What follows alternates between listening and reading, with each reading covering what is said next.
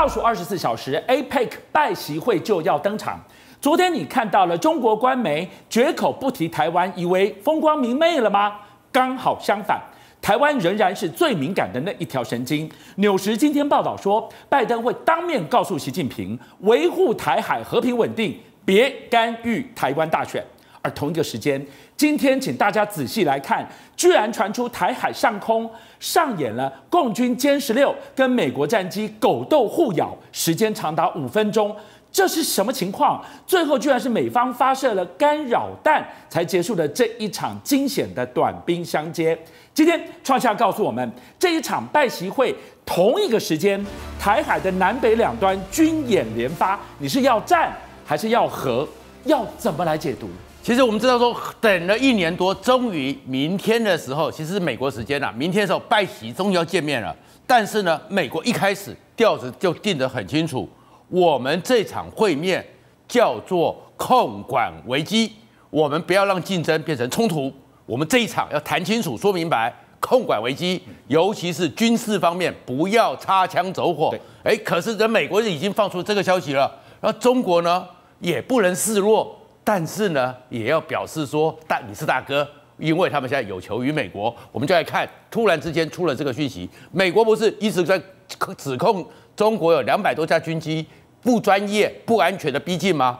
哎，那中国也就开始抛出来了。他们的军事专栏说，其实美国才是欺门踏户，我们才两百多架。他们在这两年来，今年以来抵近中国，其实没有侵犯中国领领空两千多次。所以他说，其实中美国更过分。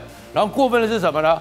但是后面呢，有一点点也是告诉说，我们呢要守土有责，捍卫领空是我们的职责。但是。我们不会惹事，为什么？他们讲的就是因为美国区的军机都是侦察机为主，结果他们就歼十六就一定要去驱离嘛，不会像我们只是广播而已嘛。那驱离的时候呢，逼近一架军机，结果在军机就在空中，美国军机就转了，他们就追，缠斗了五分钟，结果他们呢就摇尾，战斗机歼十六就摇尾了，咬住那台军机，可是那是侦察机哦，没想到他就竟然抛出了红外线的干扰弹。一抛之后，因为摇尾之后，其实就是火控雷达一打开就可以击落了嘛。那是、欸、这个是准战争状态了耶。对，那摇尾状况这个击落，那就抛了一个红外线干扰弹，唰就走了。但是后面他们讲的是，对方战机比歼十六先进很多，这才是关键。等等，你你你刚刚不是讲侦察机吗？对。所以到底跟歼十六在台海上空发生狗斗的是？美军的什么战机？军机应该通常是侦察机为主，因为我们知道美国每次公布大多是都是侦察机嘛。然后另外一个是在东海的时候呢，也有一个是他们的一个非常王牌的一个飞行员的一个队长领航官，然后就写了一个，他是有说，其实他们在东海的时候有两次呢，大队的两架战斗机跟美国的两架 F 三十五。碰在一起了，来了 F 三十五，对，他没讲他是歼二十还是歼还是歼十六，可是一般人来讲，应该可能是歼十六，对不对？结果近距离的对峙的时候，一般都认为说 F 三十五是踹门用的啊，立中的啊，很快速啊，单发动机啊，但是因为整个。像什么歼十六，像我们的 F 十六、苏凯二十七，近战缠斗之王，怎么会进到了目视距离范围之内？对，进到目视距离，近斗缠斗之王，他们想说应该就是你这种快速的就飞过去了嘛，你的机动性应该是不强的。结果呢？没想到 F 三十五迅速的转站住攻击的位置，他们才想说说，哇，他的机动能力超乎他们的想象，所以呢，幸好僚机赶快过来，才解了掌机之围。所以呢，与美军近距离过招，飞机的机动性还是有差距。你看起来好像是很紧张，其实是他们内部里面说，我们呢是会展现我们捍卫中国领土完整，但是他们其实也就跟美国示弱，说我不，其实大哥你还是大哥啦。所以想都没有想到，我们以为台海就是 ADIZ，你的几个架次、几个批次过来飞一飞。飞回去你可以交差就算了，没想到好多的时空比我们想的还惊险，居然这里也狗斗，这里也互咬，到底美中可以在台海多么短兵相接？所以就很近嘛，但是很近以后呢，所以美国呢就要特别强调了，所以从苏利文对不对？然后白宫的官员都不断的在讲说，拜登将要当面的表达维护台海的和平稳定。两个前提是首要任务。第一个呢，跟中国一定要建立军事的一个沟通，因为他们认为说现在断掉军事沟通其实是很危险的。但是习近平呢，他去呢也有条件。你要看到中国官媒里面呢，特别强调的就是要互相尊重、相互合作。重要的是什么？你美国哦，科技上的制裁风控，能不能把它放松一点？你美国呢，贸易上的能不能给我放宽一点？所以习近平呢也出招，他出招什么？他不是要跟那个美国的大企业见面吗？他原来要求我先见面。再跟你拜席会，那个叫做以商逼政啊！因为美国是资本主义国家，我先把这些大老板按耐住了，所以拜登完全拒绝。所以拜登清楚知道你习近平，你想要来干嘛？你想要让我松开对你的制裁，晶片也好，各种经贸的规定制裁也好，因为你缺钱，我知道你缺钱，但拜登说要我松绑可以，你得先恢复军事热线、军事对话，不准对台湾介入。不准对台湾介入大选，所以你想要见华尔街大佬，门都没有，先答应我开出的条件。好了，最后回过头来，关键中的关键还是军事。最近被讨论最多的两个字就是封锁。当台海一旦被封锁的情况之下，台湾怎么办？周边的国家菲律宾、日本怎么办？所以呢，可是一方面呢，是他要承认说，哎，美军跟中国还有一段差距，但是。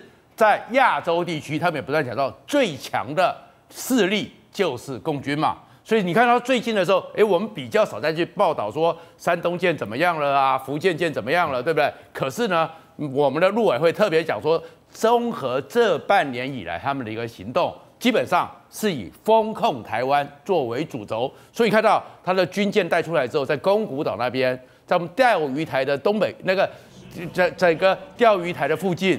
然后那个在彭佳屿的附近，然后西南部或者是台东的外海，那个中心是做什么用？封控，阻止美国和日军的一个驰援，所以他就是到时候他们就是区域即时反介入，然后中国就说，如果这样子，你美军只要没来不及，就可以让他关门打狗之势威胁台湾。但是美国呢说，你们还搞错了，现在不是一九九六了。一九九六是美军一定会来，两艘航空母舰从远远的飞来，但是美国现在告诉你说，美军一直都在，美军永远都在，第一岛链美军都在了，所以美国呢就做了一个在日本最大军演，跟美国联合跟日本联合动员四万人，所有的机场、小岛、陆战队，就是什么意思？就是我不需要万里驰援，我美军和日本都在这个第一岛链里面。因为这次超越里面，日本境内呢有两百多座的民用机场，短场起降，短场起降什么用的？鱼鹰机，F 三十五，如果是战舰的航空母舰没有来，我 F 三十五 B 一下来就可以了。这个同时呢，在里面有六千，就有很多地方两千公尺以上跑道，很多战斗机都可以来停。那另外一个呢，从奄美大岛一路下来，你要知道，美国和日本。防空的那个防海的舰队、反舰飞弹，通通都部署好了。所以同一个时间，你看到了这个所谓的短场起降有什么好演练的？意味着他已经把想定延伸到，一旦我的机场也遭到共军轰击炸烂的时候，我还可以升空接战。好，一句话说，自助而后人助。哇，这一张图对我们来讲极具意义，来告诉我们，可以说我们现在国军军武发展史上可以打最远的飞弹，现在已经量产。正式服役了吗？因为我们刚刚看到了陆委会讲说，解放军近期的演训重点就是封控台海嘛。对，那我们要突破的重点是什么？也是封控台海，海上封控。那海上封控是什么呢？我们呢源头拒止。我们现在不只是源头打击，源头拒止，而在源头拒止里面，最后一里路也走成功了。就是我们的晴天计划，云峰飞弹、超音速巡弋飞弹研制完成，而且已经发配给陆空军开始使用了。那接下来你就看到，这样一拉起来的话，台湾在以台湾为核心的话，好，我们来看这张图，台湾在这个地方，那你说我们的飞弹可以打多远呢？最远的云峰呢，一千二到两千，它是一个战略上的一个威慑，就是如果到时候你真的对我们你不计成本，我也会让你的。中国大陆的内部，你们以为很遥远，只是在看新闻报道而已。你也会感受到飞弹的一个威胁。两千公里可以打到哪里去？北京下面，天津、上海是没问题，南京都没问题。对，或者是安徽、武汉，是，然后尤其是安徽、江西他们的火箭军的基地，嗯、我照样可以源头拒止。嗯、你火箭军在搬出来的时候，嗯、你的车子在启动的时候，我们只要我们的整个乐山雷达监控到你有蠢动，第一集我没挡住，第一集你打了飞弹被我们的天宫被我们爱国者打下来了，接下来。